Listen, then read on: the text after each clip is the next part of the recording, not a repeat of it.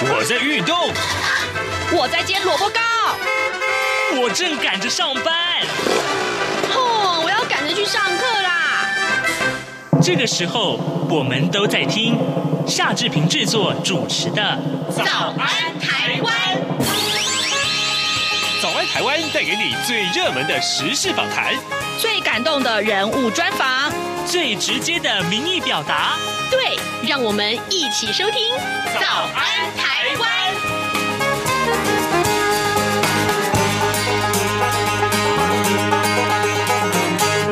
早安，台湾！我是夏志平。今天是二零二一年的四月十五号，星期四。今天进行刘碧荣时间这个单元。待会儿呢，我们会为您连线东吴大学政治系刘碧荣教授。我们请刘老师为我们解读最新最重要的外电。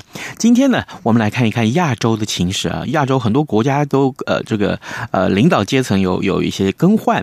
那另外呢，我们也看到是美国跟中东，还有就是乌克兰跟。俄罗斯的一些相关的呃关系的演变，不过最重要的是，我们也看到呃，就是陶德呃，就是今天的各平面媒体的头版头条，通通锁定在这一则上面，就是美国总统拜登呢指派挚友前参议员陶德率特使团到台湾来访问这件事情啊。待会儿我们也请刘老师跟大家说一说啊，这相关的这个观察是什么呢？那么正好呢，呃，我们也有一点点时间来跟大家来提到这一则讯。啊，就是各四个报纸通通把它放在头版头条，可见它的重要性如何？嗯，《自由时报》的标题是说，传达对台湾的承诺啊。拜登派挚友陶德率团抵台，内文是这样看到的：美国总统拜登啊，指派挚友前参议员陶德率特使团到台湾来访问，传递对台湾的跟呃民主的这个承诺啊。那么访团的成员包括了两位前副国务卿阿米塔吉和史坦伯格，美国国务院台湾协调处的处长白丹利也同行。这是拜登上任之后访问台湾的首发团。陶德一行人昨天下午飞抵台北松山机场，外交部长吴钊燮和美国在台协会处长李英杰，呃，也都呃一同接机。那《苹果日报》的头版头条的标题就不太一样啊，同样是说这个拜登派最好的朋友访问台湾，那特使团呢今天要跟蔡英文总统会面，那么中国暴怒啊，宣布实弹军演，而呃《联合报》上面则是也提到了这样的一个讯息，但《联合报》的这个标题里面有注明了这是非非官方代表团呢，而《中国时报》的这个观察比较有趣啊，《中国时报》的观察是什么呢？就把陶德访访问台。北呢，放在这个头版的版面的左边，那右边则是凯瑞啊到上海去访问。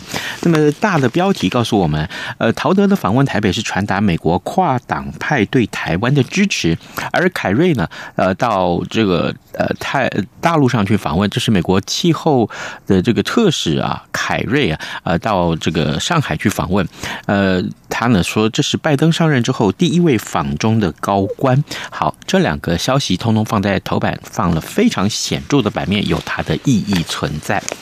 另外呢，我们看到除了这一则讯息之外啊，我们也看到在《自由时报》上这一则呃消息，恐怕也是大家所关注的，就是 AZ 疫苗可以自费施打了，每剂最多六百块钱。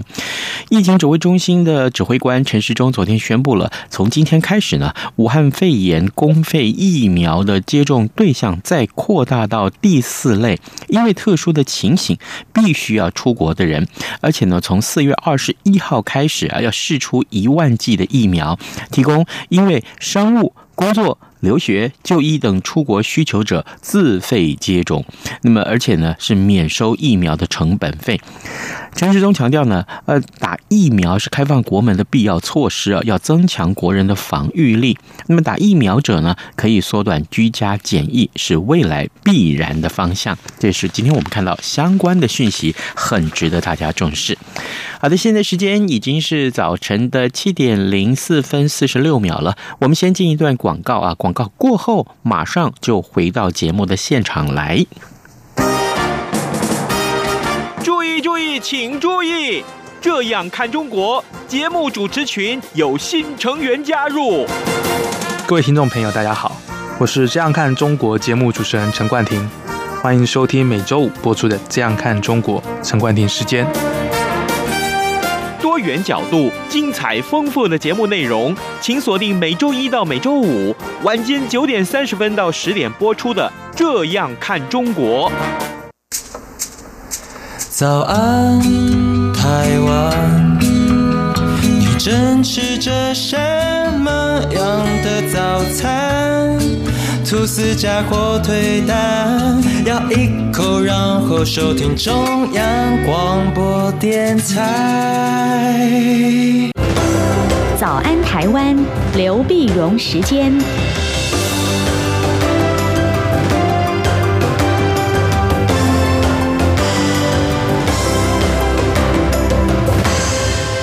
这里是中央广播电台台湾之音，您所收听的节目是《早安台湾》，我是夏志平。此刻时间早晨七点零六分零七秒了，我们要为您连线东吴大学政治系刘碧荣教授，请刘老师为我们解说最新最重要的国际要闻。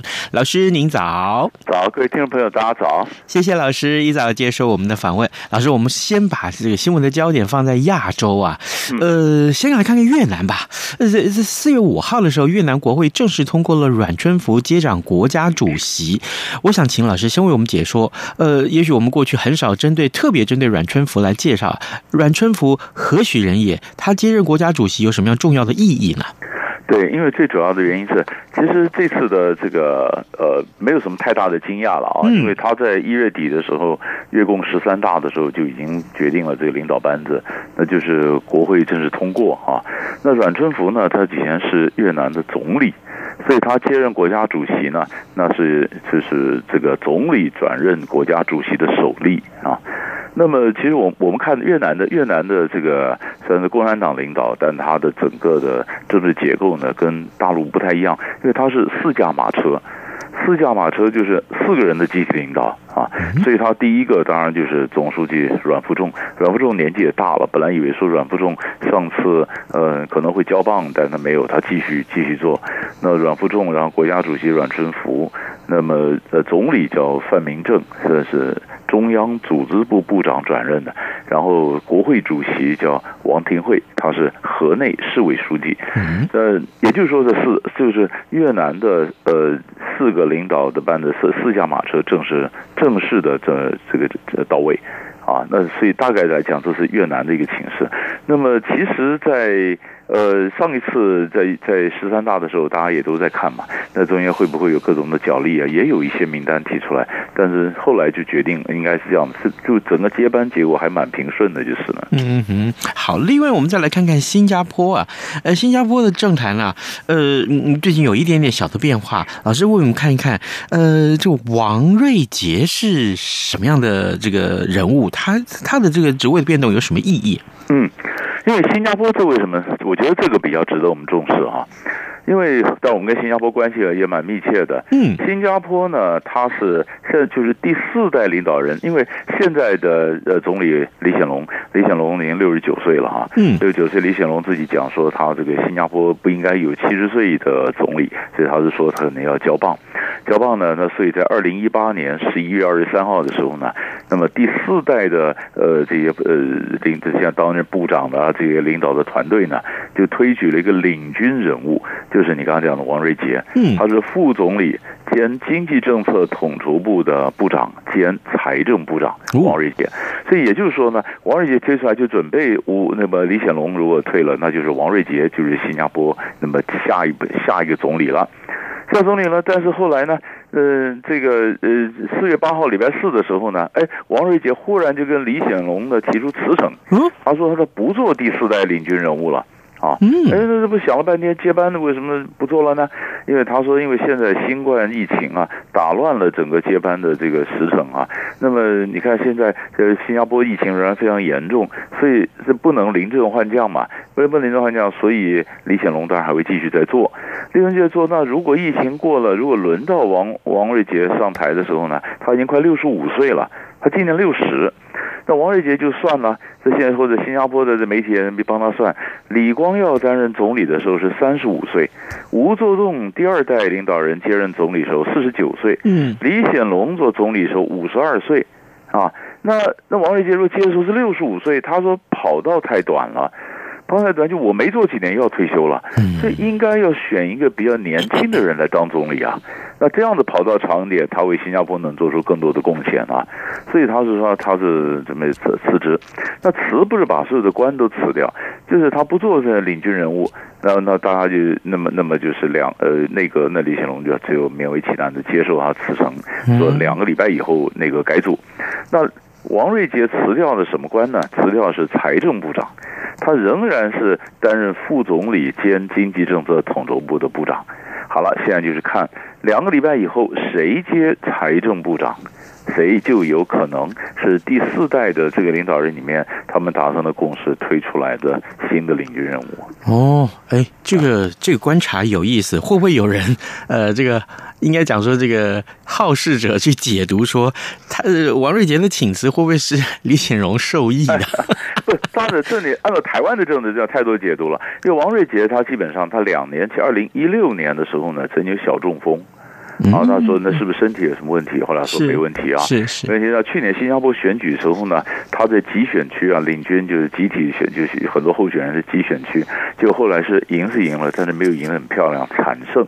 惨胜当时很多人就讲说：“那这样会不会当他的梯队里面有人就质疑啊？你的声望不够，你还怎么能够领军这个第四代的这个呃领领导班子呢？”所以当时的第四代的这些官员们呢，就马上就团结说：“没有，我们都是团结一致，我们还支持王瑞杰啊，包括。”新加坡外长维文，呃，那出来说，我们支持王瑞杰，所以就是内部当然有一些杂音呢。那杂音呢，这这都平息下来了，嗯，都平息下来。但是一个新冠疫情打乱了整个整个情，你也不能说是王瑞杰说拿辞职去逼宫，那叫李显龙你要你要按照你的承诺交棒，因为现在不可能说临阵换将嘛，这抗议抗议办换将讲不通啊，对，啊、呃，所以新加坡元老政治人物啊，像吴作栋啊，什么都讲，和过河过一半不能换马呀，啊，所以不管是呃不管是华人啊、马来人啊、印度人呢、啊，或者是各个不同的族群，大家都觉得说，呃，应应该应该不能换，那不能换就是李显龙，现在六十九岁了，那明年七十岁了。那如果疫情还是很猖獗的话，就很难很难很难的时候就换，很难换。所以王瑞杰这样一算，那等疫情完全平息了，那我不快六十五了，嗯啊，快六十五了，那那还那还那还有什么考头？就不能再做几年了嘛？不如现在做的漂亮点。啊，所以这点感觉上还蛮不错呢。是，好了，呃，各位听众，今天早上之平为您连线访问东吴大学政治系刘碧荣教授。我们请刘老师先为我们从这个亚洲的呃越南还有呃新加坡两个国家的这个领导阶层呢，我们看了一个简单的一个分析。老师，接下来我们看看美国啊，美国这个礼拜其实事情还蛮多的。不过一开始我先先请教老师，就是今天四大报都把这则讯息放在头版头条，不过各个切入点不同啊。自由时报说陶德的访台是传达对台承诺，那苹果日报是说，呃，这个呃，结果引发了这个中国的暴怒啊，宣布实弹军演。那联合报上面提到是说，哎，呃，就是非官方代表团。那中国时报特别还把这个陶德访台跟凯瑞到上海去放在头版一块儿，这个两大张的这个照片都刊在上面。老师你怎么解读凯瑞呃这个呃陶德到台湾来访问？是，那基本上就讲说，曹德根是是拜登的好朋友嘛。对，那来来来台湾呢，表示说拜登非常重视台湾啊，那包括安全的承诺啦，包括什么，就是。但呃，这这都这都没有问题啊。这个就尤其美国跟中国对抗的时候呢，打台湾牌也很很清楚。嗯，我们也很高兴说他有一个好的朋友能够代表等于拜登的分身啊，一个好朋友来来这边表示宣达美国对台湾的支持。可是我们心里要有数，就是就是刚刚有些报纸讲的，他是非官方啊。嗯，啊，再怎么样的怎么的非官方，因为就在同一天，我就比较赞成《中国时报》的做法，就是同一天凯瑞到大到大陆去啊。嗯，那这是拜登上来第一次。正式访问中国大陆的官这个官员啊，而且凯瑞的这个级别也高啊，身份也高啊，嗯啊，但是但是问题是，凯瑞他以前呢，呃，就讲过一句话，他说这个呃环保问题非常重要，但是呢，一码归一码了。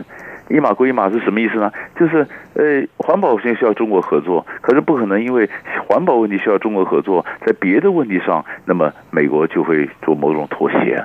这几个问题没有办法挂钩的。嗯啊，那所以你看这次就看得出来，他的凯瑞到中国大陆去，然后陶德到台湾，就是说我不可能因为我在环保问题需要呃中国的支持，所以我就放弃对台湾的承诺。因为这两个没办法挂在一起，这是一码归一码，所以这就是呃拜登政府他对中国政策的一个特色，就是该合作的时候，该竞争的竞争，该对抗的时候对抗，是这样切开来看的。是的，好，那么另外我们也看到，呃，美国跟中东啊，呃，在四月六号的时候，美国跟伊朗啊，呃，重启了伊核谈判。老师，我要请教您为我们分析一下，那这个谈判之后有什么样的进展？哦，这这个这个是上礼拜是非常有戏剧性的哈。对。那么美国呢，就是你想当年二零一五年的时候呢，伊核协议是民主党签的，奥巴马时候签的，然后后来是二零一八年的时候呢，是共和党川普总统推出。那民主党现在就回来的，嗯，从重返白宫的时候，他觉得这个政策必是正确的政策，所以美国希望希望是重回到伊核协议。那重回伊核协议，那你不能叫马上就回去啊，回去当然就设了一些条件。这个条件呢，嗯，就是说美国希望能够扩大这个议题，包括了中东的，包括呃这个呃伊伊朗在叙利亚的啦，或者一些代理人战争啊什么的，那地区的影响力啊什么都要摆进来一起谈。那伊朗设个先决条件呢，就是美国你要。谈就第一个就只能谈核的问题嘛，不要扯那么远嘛。第二呢，经济制裁你要先解除。好了，那上个礼拜二呢，咱们开始一个间接的会谈，就是就是呃伊核会谈，就伊朗跟其他的伊核的国家，呃伊核协议的一些国家的一起谈。那么美国算是间接的啊，不是说直接的美伊两国对谈，但总是开始谈了嘛。那一开始谈呢，美国不管要不要回到这个伊核协议里面呢，那当然沙乌地可能不太高兴，但是最不高兴的是以色列。为什么啊？以色列是觉得伊朗呢，他是支持这个呃真主党什叶派。因为以色列北部的这些呃，黎巴嫩，以色列北部就黎巴嫩南部啊，真主党就不承认以色列的存在，经常攻击以色列啊。那真主党后面的支持者就是就是伊朗，因为他是什叶派。嗯，这派是以色列一直认为伊朗是个重大的威胁，所以过去奥巴马时候要解除这伊朗制裁的时候呢，以色列总理纳塔雅胡就跑到美国去游说，就就连接共和党啊，哎呀，说这个呃，你看伊朗来一则是对中东不不安呐、二则你看一解除制裁，伊朗的石油一进来，那是不是影响到美国这些德州的石油啊什么的？从经济上、安全上、犹太人的利益上面对美国进行游说。但是美国不管呢，现在民主党又上来又回到伊核协议，以色列想，那我要该怎么样去破坏这个谈判？所以破坏谈判上礼拜就发生两个事儿啊。嗯，一个就是礼拜二的时候呢，呃，刚开始会谈的时候，哎，在呃伊沙乌地外海呢，一个隶属于伊朗革命卫队的一个船只遭受到以色列这个攻击。那攻击，那希望能够转移注意力。那后来转移注意力也也没转成，没转成呢。后来到礼拜六的时候呢，伊朗就看美国的谈判老是老是老是不解除制裁，那么鲁哈尼伊朗总统就讲了一句话，他说：“我现在启动新的离心器，提炼更高阶的浓浓缩铀。你如果再不跟我谈，我这就要做了。”礼拜六讲完，礼拜天那个提炼浓缩工厂就遭到以色列特工的破坏。嗯。这破坏是什么呢？因为它大部分在地下，它是破坏，它是非常重要的供电系统，结果发生了停电。那停电呢，不太可能是，关键是当整个系统不太可能是骇客，那就是以色列莫沙的情报单位，它是怎么样的突破重重的防卫，能够让它从内部破坏供电系统，让你整个的地下的就没电。没电呢，根据一些情报单位传出来的消息呢，那这个如果要恢复将来功能的话，要九个月。哇，那可是。呃，那那那伊朗内部就有很多人讲说，哎呀，我们要报复，呃，以色列要报复。那另外一派人说，千万不要，你如果一报复报复以色列，那美国就必须有什么反应？美国什么反应？伊核谈判就不用谈了。那正个遭了以色列的道，他就是想你破坏谈判，不要谈了。啊，那这现在，这就是伊朗现在是还蛮还蛮 hold 得住的。所以伊朗伊朗就没有讲说我到底遭遇到多少破坏。他如果说我破坏很严重。那他就威胁说我要重启浓缩铀，这威胁这张牌就没效了嘛？因为你根本没办法重启，没办法威胁。他如果说不严重，那不严重你怎么报复呢？所以他这个他就不讲，不讲要想这该怎么办？嗯哼，所以所以这个就很有趣。老师啊，我有个疑问啊，以色列在这几年，这个这前总统这个呃川普的时候，其实以色列在中东上面是屡有斩获，我可以这么说吧？嗯，这个可是。这遇到这个问题的时候，他好像还想要的更多，我可以这么解读吗？是，以色列呢，他是想说，他想改变这中东的这情势。那当然，你看川普的时候帮以色列跟很多国家都建交了嘛，对不对？哈，像以色列四个国家都建交了，以色列是不错。不错，现在结果一看，一看拜登上来以后，好像有东西又又转回去了。所以以色列希望能够阻挡这个这个势头，尤其是伊核协议。所以他他希望怎么阻挡？他想阻挡，但是现在就是看呢。可是可是你说你说我刚讲的伊朗，伊朗呢今年要选总统。那他他他这个选中，那伊朗要选举要选总统的时候，你说今天你对以色列温和，那鲁哈尼温和派就就可能选不上。你说非常强硬，那就看美伊的这个会谈也不必谈了。嗯啊，这以色列晓得你伊朗这样两难，我就给你爆破一下。然后，然后看看大家下一步这个棋该怎么下。嗯嗯，好。另外，这提到美国，美国打算九幺幺之前要从阿富汗撤军了。老师，这个阿富汗这件事情，恐怕也是这个很重要全球的一个历史故事，可以说了呀。这也是这也是一个非常重要的、非常重要的一个事情。这个美国的，你想，美国打阿富汗战争打了二十年了，嗯，所以他为什么九幺幺九幺幺之前要撤？那二十年嘛。二十年打不赢啊，打不赢那怎么办呢？好，我们先把这这场战争，你晓得像很多这美影响美国外交政策的三个战争啊，那过去第一个就是韩战嘛，对，然后越战嘛，然后阿富汗战争嘛，嗯，你看这美国现在这些这些将军们什么回来，不管从政的什么的，他都有阿富汗经验嘛啊。好了，那可是很多阿兵哥，他可能不到二十岁啊，嗯，他就是说阿兵哥出生的时候已经九幺幺发生了。他这对九幺幺对他来讲是很遥远的历史了，是吧？是。可是战争还是没打完呢，啊，多少人死了？那两兆美元超过美元投了战争，对吧？几几多少千万人受伤，两千三百人死亡啊！这往是美国想每一任总统都想撤，都想撤。可是问题是你没有你你的目标是什么啊？你过去过去新保守主义就像小布希啊什么的，要帮阿富汗重新建国那目标是非常高大上，很大很大的目标达不成，他就撤不了，撤不了。那么呃，川普总统呢，他就说呃我没有那么大的目标，那我就说只要阿富汗承诺不要再包庇其他的呃这个恐怖分子的话，呃那我就撤啊，这就不帮你建国，建国是你们家自己的去忙去。那结果拜登上来呢？他更是，就川普也没完全撤完，撤一半又有很多的这个这个攻击出现。拜登上来不行，他就他居然比川川普更厉害，他就说我明直截了当讲了，我九幺幺走，我没有讲说几号开始走，我九幺幺我就全部都撤走，啊，那军方都反对啊，你像打一半，那请问你，你美国扶持的科布尔当局，美国扶持的阿富汗政府，啊，你一走啊，他们还要不要活命啊？安德拜登说，那不管，他说我在外交上还会继续支持。我在外交上继续支持没有用啊，外交上支持没用，所以所以一般来讲说，你这一走的话，那塔利班就不谈判了。塔利班干嘛？塔利班以前跟科布尔当局谈判是希望谈判有进展，有进展说让你美军好走。那你现在美军横竖都要走了，那我塔利班还需要让步吗？对吧？就就那么，那就政府来讲的话，嗯、我就跟塔利班谈，我要试出一些权利啊，对不对？嗯、那我之所以要试出权利，我就知道我我减我我我我减我降低了我的各种的这种防守和说放出我的权利，因为美国会支持我。现在美国走了，那我还要放出我权利吗？那不等于自杀吗？好吧，政府不自政府不愿意自杀，塔利班不愿意让步，那请问美国一走，那谈判还要谈吗？就等于把底牌亮出来了。是。一点不错，那阿富汗不就是乱了吗？对，那阿富汗乱了以后，它直接就会影响到新疆啊。嗯，那你说中国大陆不紧张？中国大陆两难呢、啊？美军如果美军如果在阿富汗，那美军阿富汗美军就会就可以从阿富汗做基地，可以支持新疆啊或者江都啊或者什么。那美国如果走，那新阿富汗的动乱透过瓦罕走廊，呃，就连接到中国的帕米尔高原，那大陆上也也紧张，阿富汗也是个动乱呐、啊。那那那那这中国的反恐是不是也要一个眼睛注意到阿富汗？你说塔利班也好，伊斯兰国也好，他们怎么打的？这会不会外溢效用，会有溢到新影响到新疆呢？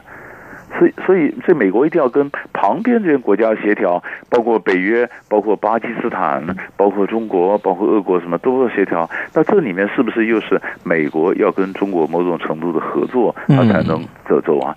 所以美中如阿富汗合作，美中气候合作，所以美国跟中国的关系就是有合作有冲突，不可能全面的决裂嘛。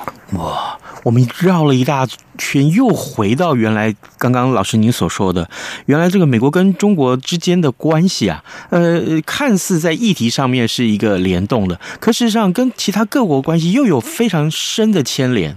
是。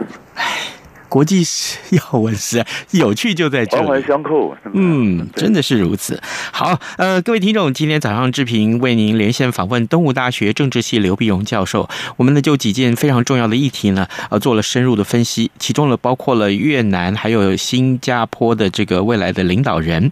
那另外呢，有关于美国在中东的政策，还有美国在阿富汗的政策，以及呢，甚至于啊、呃，今天最热门的这一条呃这个要闻就是呃陶德到台湾来。访问啊，老师都为我们做了非常重要而且简单的一些说明，我们也谢谢老师跟我们的分享。老师，谢谢您，谢谢，谢谢。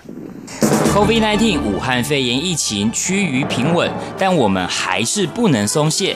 除了落实社交距离及做好个人卫生防护，还要勤洗手，并且在无法保持社交距离及搭乘大众运输时佩戴口罩。防疫新生活，对抗病毒，我们一起加油！早安，台湾，你正吃着什么样的早餐？吐司加火腿蛋，咬一口，然后收听中央广播电台。早安，报马仔。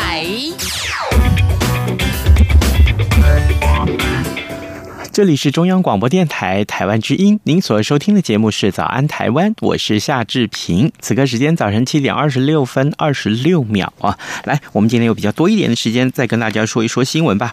呃，我们看到两份财经专业报纸啊，提到了通通是这一则讯息，正好《联合报》的头版也有这样的讯息。呃，台积的南科厂这个跳电啊，损失超过十亿元，启基工程挖断了台电地下的电缆，所以呢，冲击到车用机。晶片的供应问题啊，这个这个问题非常严重。呃，经济日报把这一则也做在头版头条上面，台积跳电传三万片的晶圆报废啊，这个损失恐怕是难以承受啊，真的是难以承受。呃，不过呢，呃，这样的一个讯息，今天既然大家受到重视，呃，接下来我们看一看九点钟等一下开盘，呃，台北股市开盘的时候会有什么样的影响呢？这是一个大家非常值得关注的话题。另外，这一则讯息今天刊登在。在《自由时报》的头版上面有一则呃照片，有两张照片了，特别吸引到我的注意，所以我们把它特别拿出来说，正好也跟志平过去的采访经验有关。我记得呃，为了这个新南向政策，志平曾经走遍全台湾各县市去访问各县市的首长，谈一谈新南向政策在各县市推动的状况如何。那么正好这个来到云林县的时候，呃，当时呢，云林县的呃主秘告诉志平说：“哎，呃，我我告诉你啊，这个云林。”县是全台湾唯一一个啊，就是呃，这个学生学呃国小学生国国小学生的这个营养午餐是免费的啊，那他们可以呃不用缴钱，就在这里每天吃到营养午餐，这对家长来说其实减轻了很多的负担。呃，今天这个照照片我特别把它提出来，云林县北港镇的南阳国小，它的营养午餐超丰盛啊，呃，校方啊为学生加菜，昨天呢让学生吃到了鲜甜的龙虾餐啊，而且。呃，这个学生说哇，好好吃，好幸福啊。南阳国小昨天的这个营养午餐主要是挂包，还有五香卤排啊，卤排骨了啊，卤排。那么配菜则是龙虾芦笋沙拉，还有龙虾虱目鱼丸味增汤啊。有家长不免啊就吞口水啊，说 连他连家长都好久都没有吃到龙虾了呢。校方说呢，今年第一季的菜价，国内菜价比去年同期便宜啊。那学校跟北港国中共餐嘛，那么以量制价节省成本。那结余款的时候呢，就会为学生加菜啊。所以呢，龙虾正好最近也比较便宜哦。所以呢，在这个学童的这个饭盒里面就出现了龙虾大餐，有没有很幸福呢？啊，这个说的我口水都出来了。好的，真的是告诉大家这个相关的这个讯息啊，这每一则新闻啊，其实都有它有趣的地方啊。好，那在节目结束之前，志平还是呃提醒大家哦，呃，可以的话可以去各平台上面点阅订阅或点听呃早安台湾的 Podcast。那么同时呢，真的订阅它以后，每天都可以电子按时收到，这不用再去这个到处点选，这很方便的啊。呃，也欢迎大家随时上到呃央广的官网上面来收看或收听各。新闻，今天就跟您说拜拜喽，咱们明天再会喽。反正过了十二点，好多一样被丢弃。